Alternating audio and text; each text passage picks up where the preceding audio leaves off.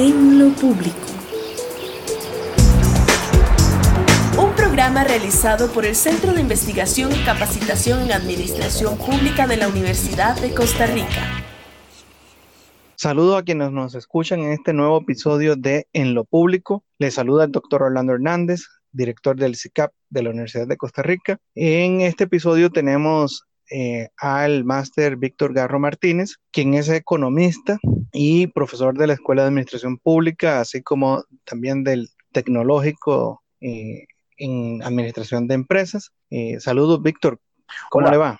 Hola, bienvenidos a todos. un gusto escucharte, Orlando, y un saludo a, todos quienes nos están escuchando. Bien, Víctor. estamos hablando de, de una situación importante en el país y es que con el contexto del COVID y, digamos, la crisis económica que veníamos arrastrando anterior a, este contexto del COVID, yo quisiera que, que pudiéramos tratar de dimensionar cuán grande es la crisis en la que estamos para que la ciudadanía entienda cosas muy puntuales y muy prácticas, en qué situación estamos metidos como país y posteriormente ya hacernos un planteamiento de qué cosas podemos hacer para salir adelante. Entonces, Víctor, cuéntanos cómo está la situación económica del país y hacia dónde vamos. Bien, hay que recordar que tenemos una situación antes del país donde teníamos un crecimiento esperado cercano al 3%, antes de marzo 2020, veníamos con una situación de finanzas deficitarias que había provocado que se diera la ley de fortalecimiento de las finanzas públicas en vista del crecimiento eh, bastante grande del del gasto público. El gasto público básicamente tiene tres grandes componentes. Uno, el gasto de la estructura administrativa, que son sueldos y salarios, este, y más otros componentes. El, la partida de servicios de la deuda, que son básicamente gastos por intereses y amortización de, de deuda.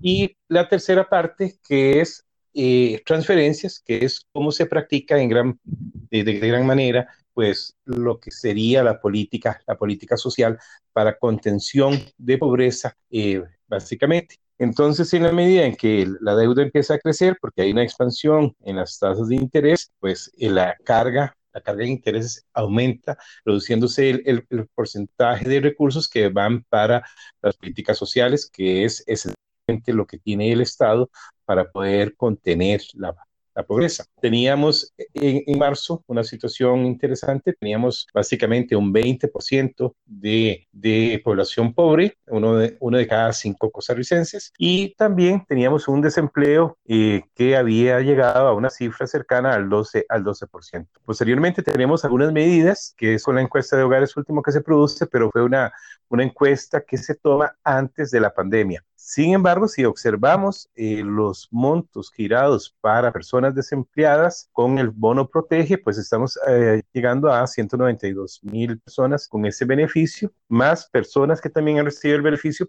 por otras condiciones.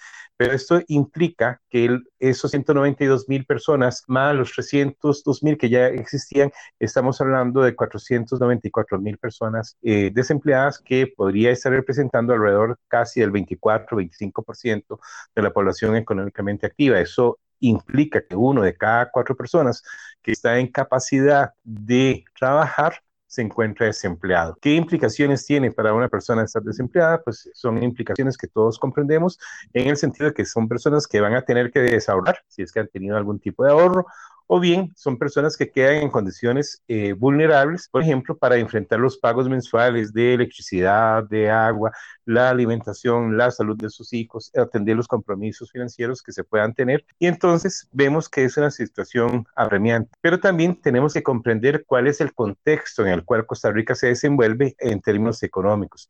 Recordemos que Costa Rica es uno de los países con mayor grado de apertura al comercio internacional donde esa apertura la podríamos medir como un coeficiente que se da entre las importaciones y las exportaciones del país con respecto al Producto Interno Bruto, y esto nos da que en promedio, pues el comercio internacional representa algunas veces entre un 70 y un 90% del Producto Interno Bruto. Somos una economía sumamente abierta. La estrategia que se siguió posterior a los programas de ajuste estructural allá en los años 80, 90, fueron programas Mm. orientados a eh, sustituir el viejo modelo de sustitución de importaciones por un modelo de orientado a generar exportaciones. Y entonces vemos que la economía se vincula, nuestra economía, en gran parte uno podría verla como dos, dos modelos que coexisten este, en forma alternativa, y de acuerdo a, a, los modelos duales que proponía este, algunos autores británicos en la época del, del desarrollo. Tenemos una Costa Rica este, pues muy orientada hacia el sector externo, donde las remuneraciones son grandes, son importantes y es un sector económico pues muy dinámico, que se ve golpeado inicialmente por la crisis que se genera entre los conflictos comerciales entre China y Estados Unidos, la lucha por aranceles que impone el presidente Trump para tratar de reducir el déficit, déficit comercial en Estados Unidos con, China, pero también la respuesta china, que en algunos momentos se convierte en la primera economía mundial. Esto, sin duda, pues afecta a los, los flujos de comercio a nivel internacional y afecta también el flujo de inversiones, ya que las limitantes que pone el presidente Trump a las empresas estadounidenses es que tienen que establecerse en territorio estadounidense a fin de recuperar empleo. Pues esa, esa posición de Trump, que, fue, que muchos economistas han criticado porque afecta el crecimiento del mundo como un todo, y, va contra las tendencias de la globalización, pues también repercute en menores calidades de vida y menores crecimientos este, en el caso de Estados Unidos. Y pues llega, llega eh, justamente en, en, en, en, ese momento en que la economía está creciendo lentamente debido a esos conflictos y más, más otros factores, pues llega la pandemia. ¿Cómo se manifiesta la pandemia? La pandemia en todos los países se manifiesta con la generación de tres momentos diferentes. Uno, las medidas que toman los gobiernos para atender las emergencias este, de salud, por ejemplo, el hospital que construyen en un mes allá en China, o el o la transformación del, del, del, escenario, el Centro Nacional de Rehabilitación de Costa, en Costa Rica, eh, en menos de un mes, este, en un hospital especializado para atender pacientes COVID, el aprovisionarse Costa Rica de un hospital de campaña que se puede desplegar en cualquier momento, el incrementar y hacer transformaciones para incrementar el número de unidades este, de atención de emergencia, ahí que Costa Rica pues inicialmente llega a esta crisis con 100 camas y que es necesario incrementarla por los efectos que tiene el COVID sobre las personas. Y entonces eh, se da eh, ese, ese primer momento. Cuando se empiezan las medidas de confinamiento, o distanciamiento social, esto va a repercutir en la economía de varias maneras. Uno, desde el punto de vista fiscal, porque la reducción de la actividad económica en términos de menor, este, menor cantidad de transacciones y al estar las personas pues con menos posibilidades de, consumir el impuesto, los impuestos relacionados con el IVA, los impuestos relacionados con el consumo van a disminuir y esto significa menores ingresos para el, para el gobierno cuando está aumentando el gasto precisamente para atender la emergencia sanitaria. Por otro lado, este, las contribuciones a la seguridad social, a la caja, empiezan a disminuir, empiezan a disminuir porque las personas dejan de trabajar o, o, ven, o ven reducida su jornada en momentos en que la seguridad social tiene inversiones este, muy importantes en términos de mayor contratación, eh, mayor contratación en términos de mayor utilización de recursos para compra de, de, de bienes y equipos, eh, como la contratación del bendito avión que alguna gente ha criticado. Y ese es un primer momento en que se demanda una gran cantidad de expansión de recursos.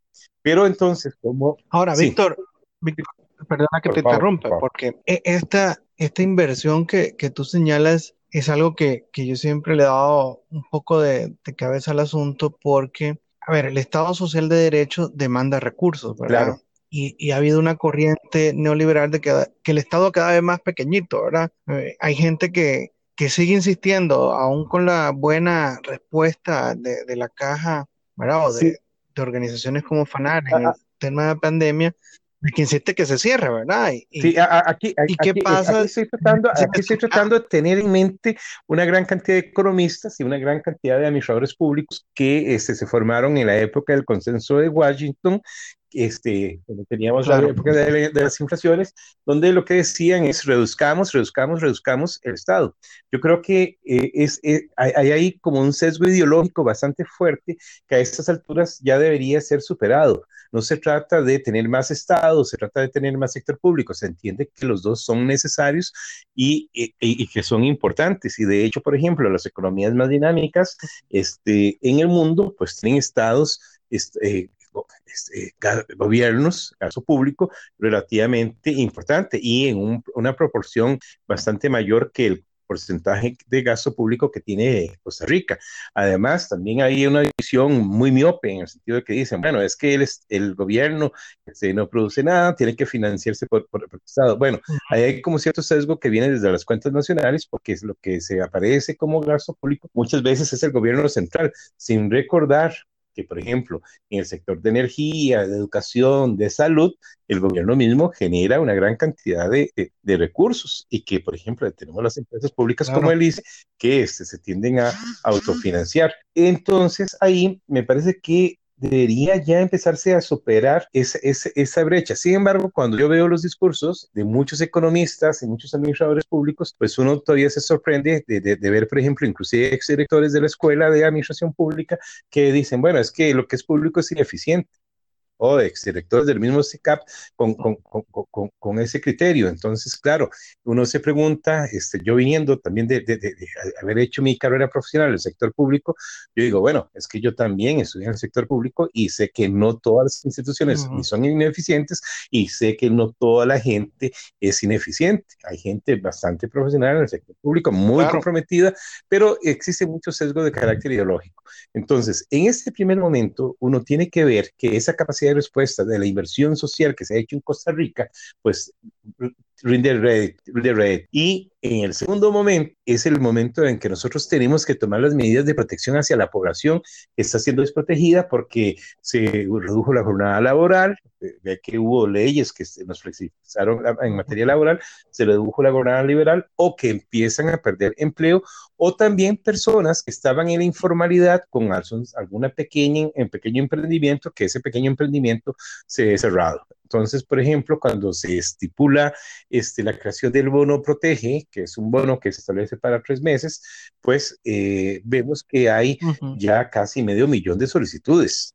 Claro, y que va a superar los tres meses, ¿verdad? Porque pareciera que, que en tres meses más la situación va a seguir igual. Sí. ¿verdad?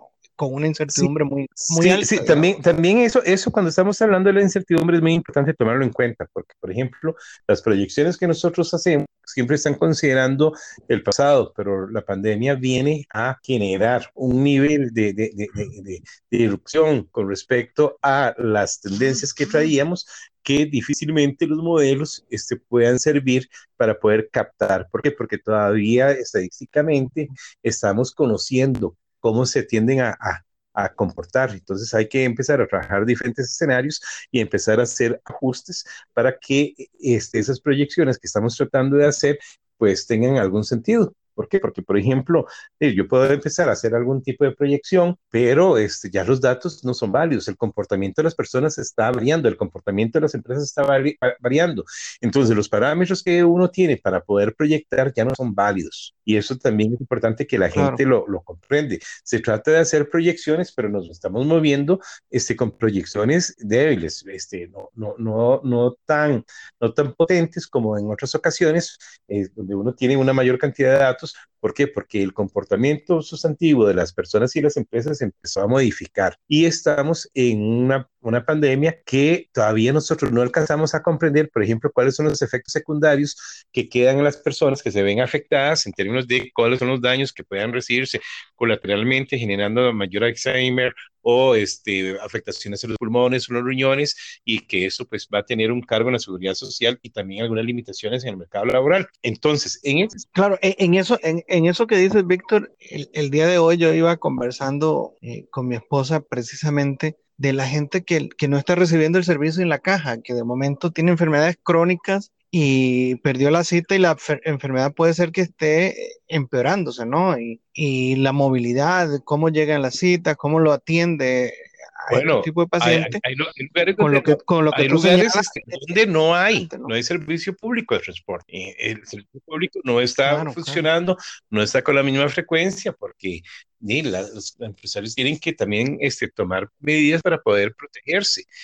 Y lo otro, por ejemplo, bueno, yo, yo sí he estado viendo citas al, al, al Calderón Guardia y te puedo decir que es un ambiente es totalmente, totalmente este, surrealista, en el sentido de que uno llega y ya no es aquel hospital congestionado, es un hospital prácticamente desierto, este, donde hay una serie de protocolos, te toman la temperatura, este, vos mismo no te sientas en ninguna parte, la gente no, no, no, está aglomerada, eh, situaciones totalmente distintas a, las que eran este, usuales. Y Víctor, y esto es importante, los hospitales deben de seguir recibiendo gente que incluso ya está desempleada y no está pagando el seguro. Sí, Este, porque, porque, esto va a ser una importante. Claro, porque por ejemplo, bueno, es que, es que, y también aquí hay cosas que también tienen que decirse. A ver, este, de cada 100 personas que usan el seguro social, solo 29 están cotizando realmente. Entonces, este, la tasa de cotización es realmente baja. Y sin embargo, bueno, ahí, ah, ah, ahí está. Usted es una persona que ocupa una operación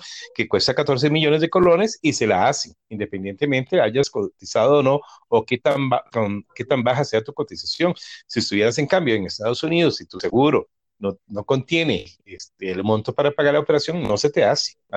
Así Víctor, y, y, y, y, en este contexto, que con los números que tú señalas, el aumento del, del desempleo, ¿verdad? Y la pérdida de oportunidades, por ejemplo, en el sector informal, digamos, y que la gente, eh, Costa Rica es un país caro, dejémonos de cosas, Costa Rica es un país caro, de, Centroamérica creo que es el más caro, no, no, me Sí, no, no, estás en lo cierto. Eh, eh, la brecha de desigualdad, que ya de por sí era alta. Sí, porque venía...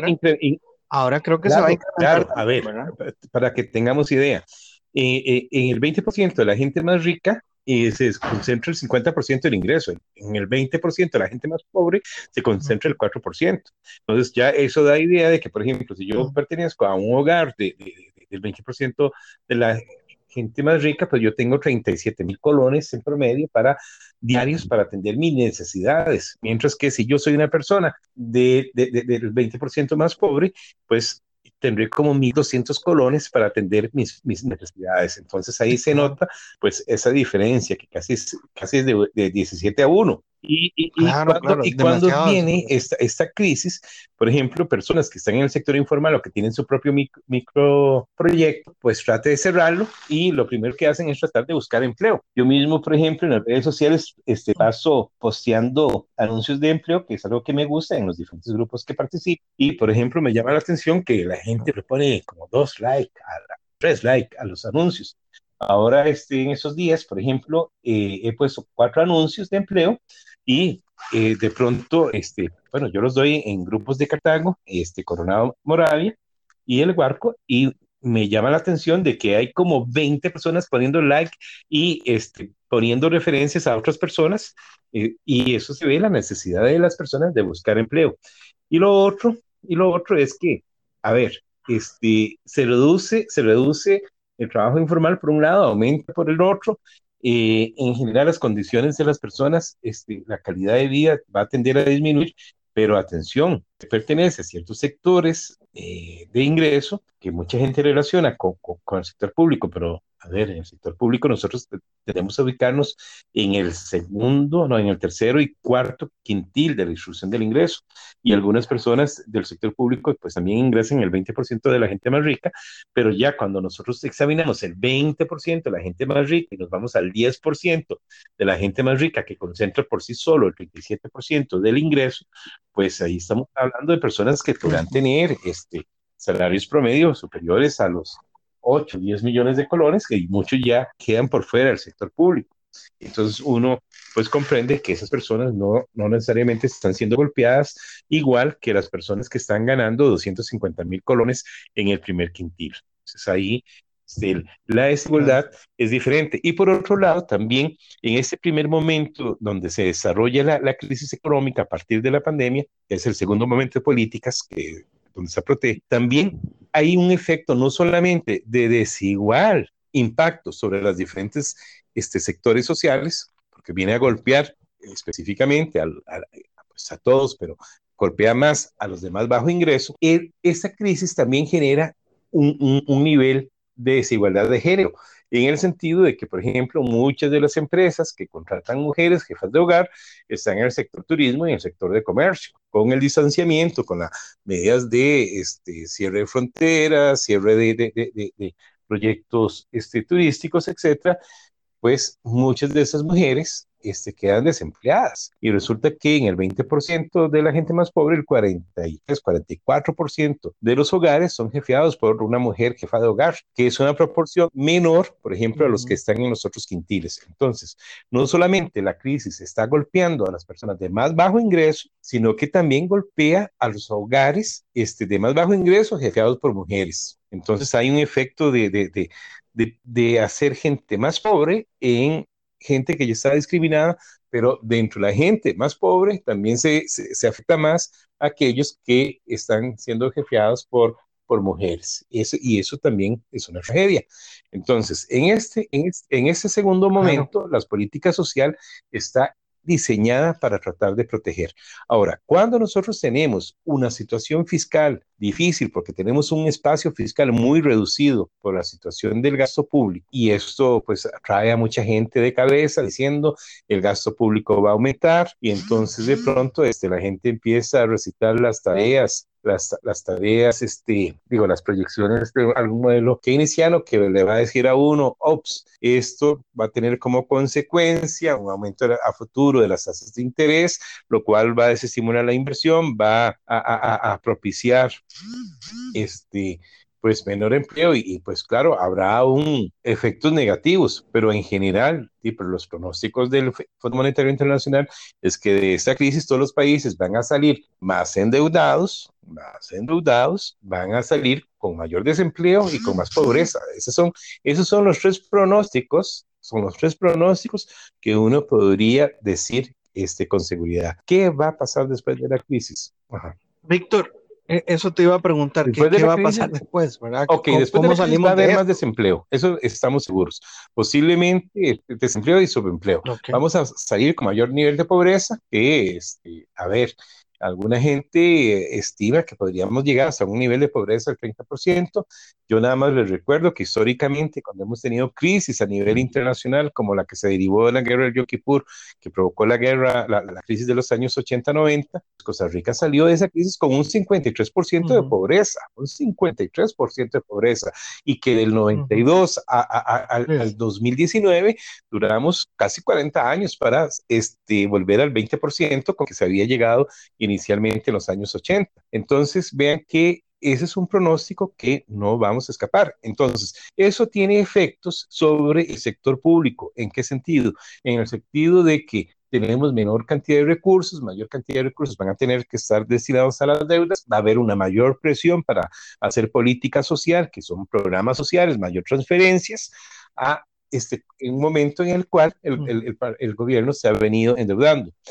Entonces, eh, comentaba con algunos colegas que había participado en un, en un seminario eh, sábado domingo hace cosas ya de, de, un mes con gentes de diferentes este, partes del mundo, organizado por, Banco Mundial, y entonces eh, algo que el consenso es todos los países van a terminar con mayor tasa de pobreza, con mayores presiones sociales, con mayor conflictividad social, con mayor desempleo. Ahora, ¿qué se puede hacer? Y entonces, en un cuando hay espacios fiscales limitados, bueno, primero la racionalidad del gasto. ¿Cuál es la racionalidad del gasto? Y a veces pueden tomarse medidas que pueden provocar este, divisiones de carácter político. Por ejemplo, si tenemos un instrumento como el Fonatel que está diseñado para reducir la brecha digital, pero que tiene recursos, entonces la pregunta es, ¿qué hacemos con Fonatel?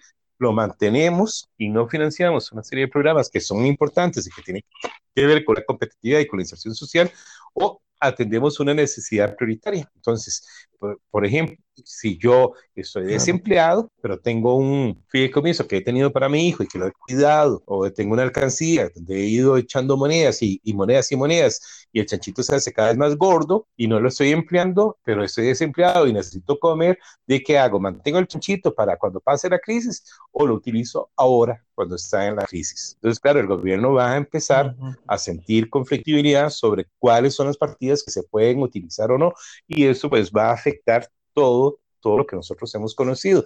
¿Tenemos que canalizar mayor cantidad de recursos a la educación superior o no? ¿Tenemos que canalizar mayor cantidad de, de dinero a la promoción de exportaciones para la generación de empleo o no?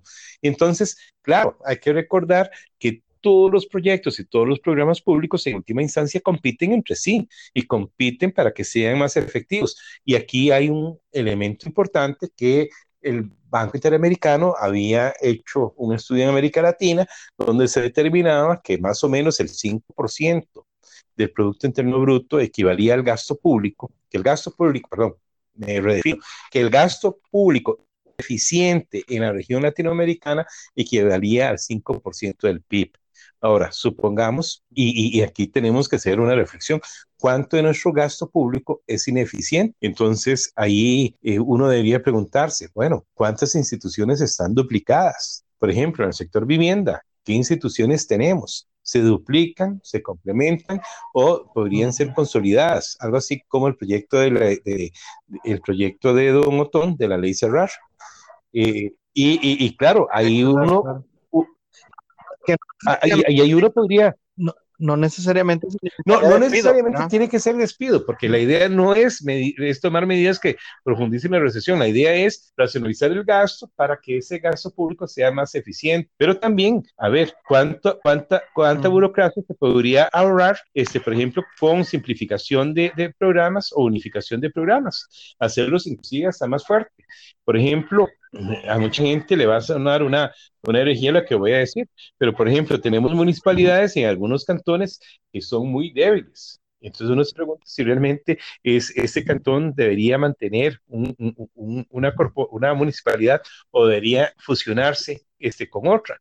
Por ejemplo, vemos el caso del último cantón donde se ha creado, donde este, la ley este, que lo crea genera una serie de vacíos donde no hay recursos, donde eh, no se sabe qué pertenecía a Grecia, cómo se iban a trasladar las cosas que correspondían al nuevo cantón, etcétera. Entonces, de pronto uno se pregunta, una municipalidad tan pequeñita como, como, como, un cantón tan pequeño como Tibás, ¿Debería estar Tibás como un cantón o debería este, pasar a pertenecer a algún cantón más grande donde se puedan este, unificar este, los recursos? Y entonces ahí eh, uno podría empezar y preguntarse desde lo público qué gasto es eficiente y qué no. Y eso también es importante. Claro, eso implicaría una reforma de Estado profunda, ¿verdad? No, no una, no una reforma de Estado eh, eh, superficial, ¿verdad? Es repensar desde el espacio público claro, absolutamente por ejemplo, tenemos cinco universidades públicas. Ahora, no es que esté en contra de las universidades, pero por ejemplo, tenemos, este, en las cinco tenemos escuelas de administración de negocios o de empresas. Tenemos cinco escuelas. Entonces uno se pregunta, ¿será necesario las cinco escuelas o podríamos tener en una sola universidad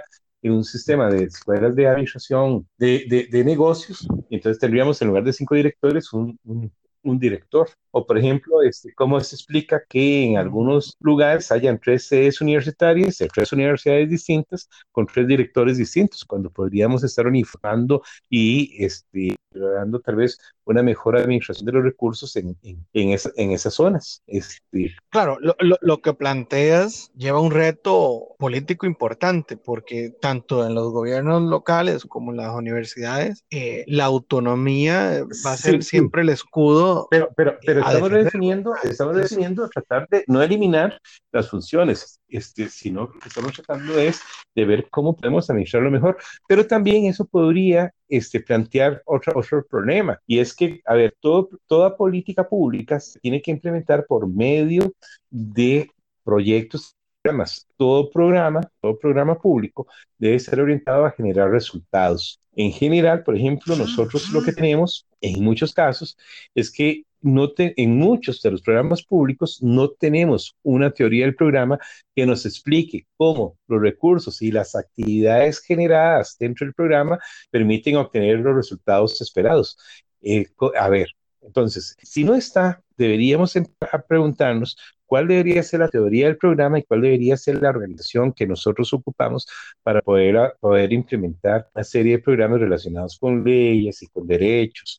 Entonces, esto debería permitir eh, una mejor identificación de recursos y una mejor asignación de recursos. Por ejemplo, muchos... por, ejemplo, esto, esto que señalas, esto que señalas, se podría iniciar desde ya y no llega tan profundo como, como la primera parte de, del entrar a la, a, la, autonomía de las organizaciones. Esto es un planteamiento de revisemos si el servicio que brindamos realmente es efectivo. Y eso pasa, pasa por una reflexión eh, que es más de carácter administrativo, ¿verdad? Y reducir la duplicidad, porque hemos visto varios programas que son prácticamente los mismos, que a veces hasta el mismo beneficiario este, está en pero eso implica pues hacer un diseño inteligente de las organizaciones, pero también se plantea bueno, cómo, es, cómo se toman los gobiernos corporativos y en las instituciones, por ejemplo, cómo, cómo están integradas muchas de las juntas directivas. Entonces, yo, por ejemplo, me pregunto, este, qué interesante el desarrollo de algunas juntas directivas, pero también me pregunto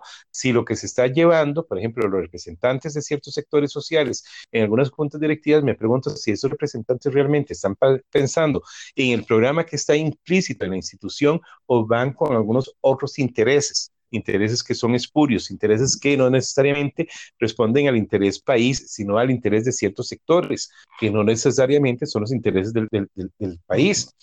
Y también, este, por ejemplo, analizo que en algunas instituciones públicas en las cuales yo he trabajado, si yo comparo el programa, de los programas técnicos, la cantidad, la, asignación presupuestaria y la asignación de recursos del área técnica que ejecuta los programas versus a la cantidad de las áreas administrativas, no sustantivas, a veces puedo encontrar que algunos, algunas instituciones, algunos institutos, por ejemplo, tienen tanto personal y tanto presupuesto en el área administrativa como en el área técnica. Y entonces a veces me da para pensar si realmente eh, el diseño está bien hecho o no. Y lo otro es también, este, cuando uno observa, este, por ejemplo, algunas gestiones que se hacen desde la parte administrativa de, de, muchas instituciones. Eh, por ejemplo, eh, acabamos de hacer un trabajo de, licenciatura en la escuela donde se analizaron, creo que eran 205 eh, informes de la Contraloría sobre ejecución presupuestaria.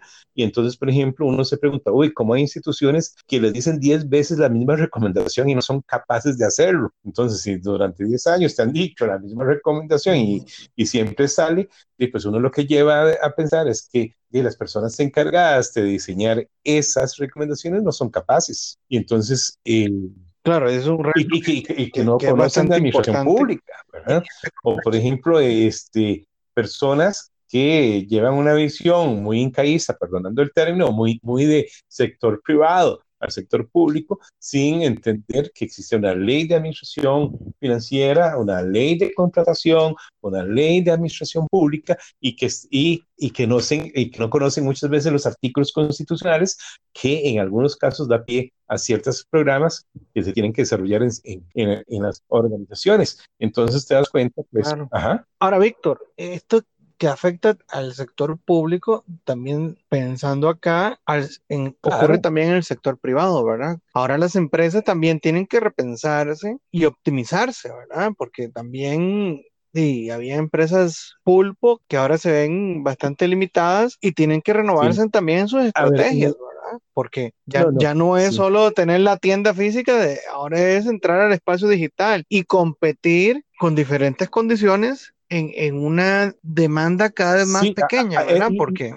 eh, la, misma falta de recursos en la, en la calle, pues, pero, pero, es, volver a la misma teoría de las organizaciones.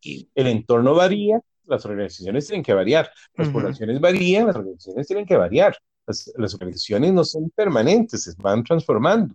Pero también este, ve ve qué interesante porque, por ejemplo, en 1946 se desarrollan los presupuestos por programa, en Costa Rica se implementan en 1984, pero en, general tenemos un, yo diría que no, no un desarrollo exitoso de, de, de, los programas, este, los presupuestos por programas, porque en realidad muchas veces son presupuestos tradicionales con formato de programa, pero donde es muy difícil, por ejemplo, tratar de enlazar la asignación de recursos con con productos o con metas. Y Entonces, eso lleva a que después de que en 1984 implementáramos la presupuestación por programas, pasáramos en el 2012 a la presupuestación para resultados.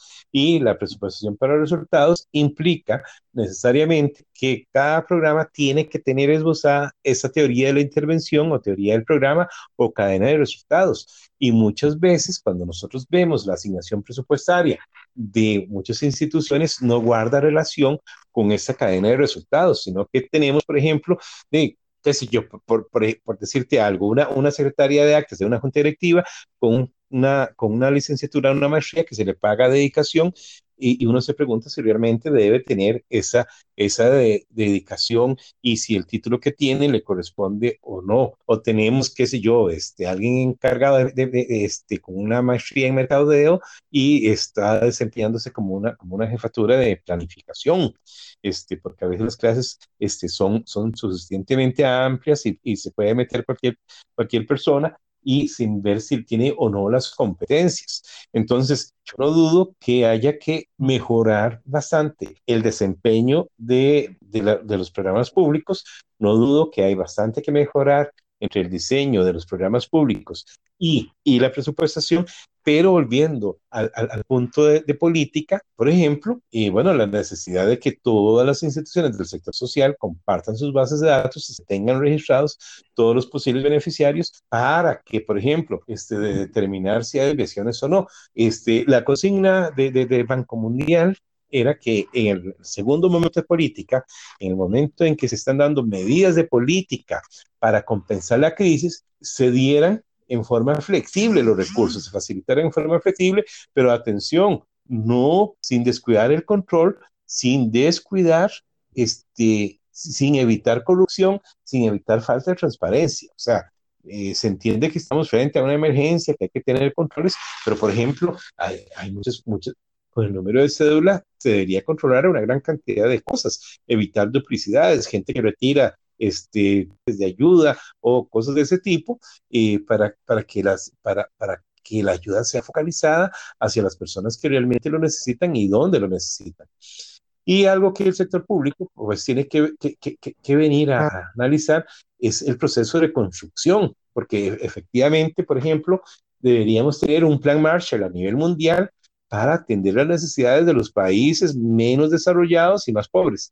En el caso de nosotros como Costa Rica, debemos tener claridad sobre cuáles son esas políticas y tener en, esa idea de que esas políticas pues van a, tienen que ser políticas que tienen que buscar un balance en el sentido de expandir la economía, pero también cuidando las finanzas públicas. Ahora, las finanzas públicas pueden incrementarse y tienen que incrementarse para poder atender más, mayor cantidad de demandas. Y eso requiere financiamiento. Y ese financiamiento. Por lo tanto, el, y ese financiamiento también tiene que ser justo. Sí, sí, bueno, hay, hay diferentes enfoques, diferentes enfoques y diferentes este, teorías. Pero, por ejemplo, este, uno debería pensar que el grueso del financiamiento no sea regresivo. Entonces, cuando nosotros nos damos cuenta cuáles son los dos principales impuestos, uno es el IVA que es altamente regresivo, y el otro es el impuesto de la renta. Ahora, la pregunta es, ¿cómo se paga el impuesto de la renta? ¿Cuánto es la evasión fiscal que existe sobre eso? Y también, ¿cuánto subsiste de ilusión? Entonces, el Ministerio de Hacienda se nos ha dicho, no, he visto las cifras, ha ido reduciendo la, la, la, evasión, pero la pregunta es, bueno, ese 10% de la gente más rica del país que, que se apropia del 30% del ingreso, la pregunta es si no debería estar contribuyendo más. Y por otro lado, también este, los recursos que se asignan en el sector público, por ejemplo, en materia de empleo público, pues uno esperaría que sean este, salarios justamente remunerados. Y es que eso también es importante. A ver, yo creo que todos estamos claros de que para que el sector público funcione, tiene que pagar remuneraciones adecuadas a la, a la exigencia, al cargo y a evitar la corrupción de sus funcionarios. Entonces, no es cualquier salario, es un salario que corresponda a esa dignidad. Pero la pregunta es, bueno, ¿cómo están distribuidos esos salarios? ¿Cómo, cómo se dan? Entonces, algunas veces eh, hemos estado muy influidos por las noticias tipo Otto Guevara, que dicen, mire, este, qué, qué barbaridad, esas personas de la universidad o de tal lugar que ganan tanto, y bueno, resulta que la lista tal vez viene en un bendito mes y resulta que ahorrando este Hernández no le habían pagado una cierta cantidad de dinero durante seis meses o durante ocho meses, y este, el día que este, se lo pagan, eh, y pues salió ahí en la planilla y claro, sale, sale, sale, sale, sale, un, sale publicado. Un montón, bueno, eso, eso, pues a mí me pasa en alguna universidad donde, este, pues yo empiezo a trabajar y como al tercer mes me pagan. Entonces, claro, el tercer mes me viene un salario muy alto y yo me siento muy contento, pero a ver, es el salario acumulado de tres meses. Entonces, este, a veces, este, pero también sí, existe, existen distorsiones. ¿sí? Hay, hay, personas que ganan mucho dinero para realmente lo que hacen. Yo recuerdo pues el caso de un profesor este, de una escuela cercana a nosotros que ganaba una gran cantidad de dinero y lo que daba era una materia muy sencilla y entonces venían personas de afuera que daban materias mucho más complejas y pagaban y ganaban bastante mal. Entonces, claro, este, yo sí creo que es necesario en materia de empleo público pues, revisar los salarios, pero también tiene que haber un principio constitucional que el principio lo dice, igual salario, igual, igual, igual trabajo, igual salario. Y entonces este ahí, pues las distorsiones entre los poderes y las autónomas, pues debería, este, de alguna manera, este, considerarse porque sí, en el pasado pues hemos tenido convenciones sumamente abusivas este, con respecto y, y, esto pues ha generado... Sí, sí, sí, sí, pero también pero, se, han ido reduciendo, se han ido reduciendo y eso es importante.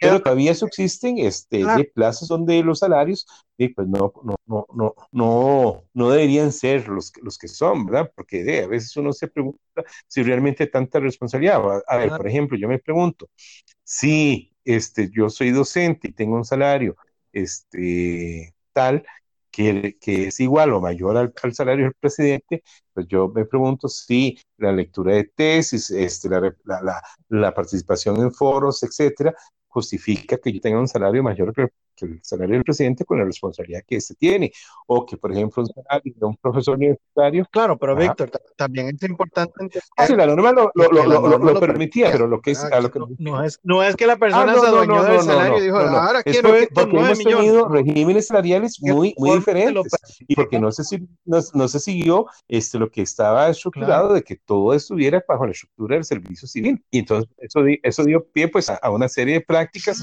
a través de la de este, etcétera, pues que eso eh, este, generó una distorsión.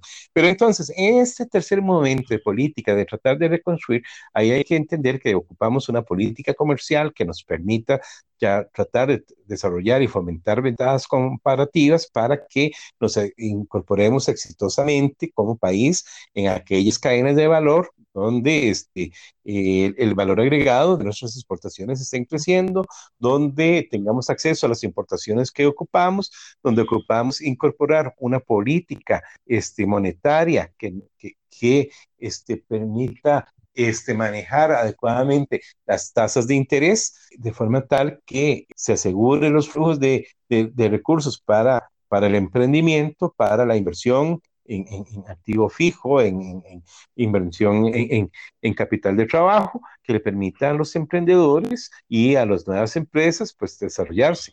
Y también ocupamos, ocupamos una política que sea inteligente favor de un programa de reconstrucción y de reactivación económica y esto implica pues, que el gasto público debería ser más eficiente, mucho más eficaz y que tenga impacto. Entonces no se trata de estar financiando este, programas públicos que se hacen por hacerse, no, tienen que, deberían tener impacto. Muy bien, Víctor, eh, ya sí, se nos sí, sí, es que pasó el tiempo hace 20 minutos, pero creo que la conversación muy, muy interesante, es un tema muy complicado, muy controversial, por supuesto, ¿verdad? Eh, siempre vamos a tener posiciones eh, ideológicas eh, contrarias, ¿verdad?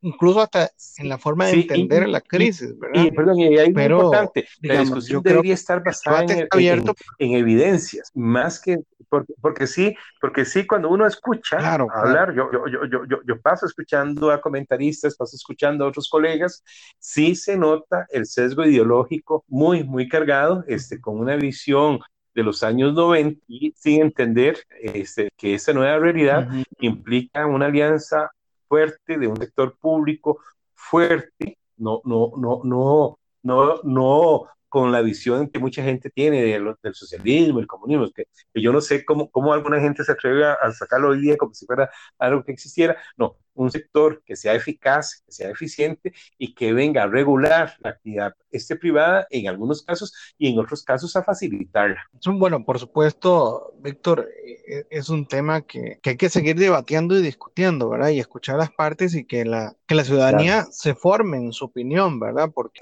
las visiones son tantas, El planteamiento que haces ahora es uno más integrador, ¿verdad? Tendrá cosas que de momento los, los teóricos del socialismo, los teóricos del capitalismo, eh, te dirían, no, pero estás loco, ¿por qué, ¿por qué tenemos que unirnos?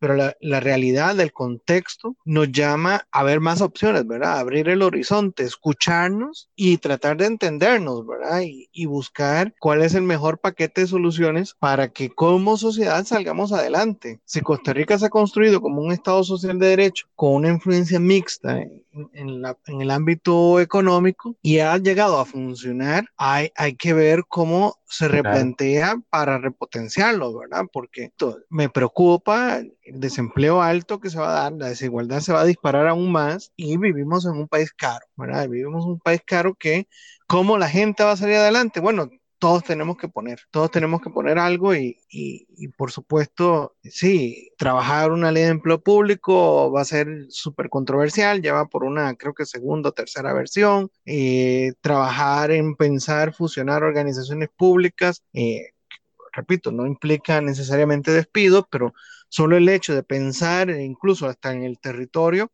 la gente comienza a, levantarse y decir, no, no, no, no, no entremos en eso, busquemos otra solución. Sí, pero es que la solución, a ver, la situación es compleja, por lo tanto la, solución también tiene que ser compleja, ¿verdad? Y ahí yo creo que la ciudadanía tiene que formarse su criterio, formarse su opinión. Este es un primer episodio sobre este tema económico. Yo espero que en el futuro podamos traer a alguien que de momento pueda tener una opinión totalmente contraria a la que Víctor nos comenta ahora. Pero que creo que podemos este, posteriormente ponernos de acuerdo con dos colegas, uno mucho más de derecha, este, que, que, que yo ya evité tomar discusiones con él, nada más tomar café, y el otro que es un poco más izquierdoso, este, que también como los estimo, este, y somos amigos, trato de no de hablar del, del futuro del Cartaginés y no, no tanto con ellos, pero este, me parece que sería interesante este, que los pudiéramos traer al programa eh, para que puedas este, discutir y me encantaría escucharlos, hablar contigo ahí.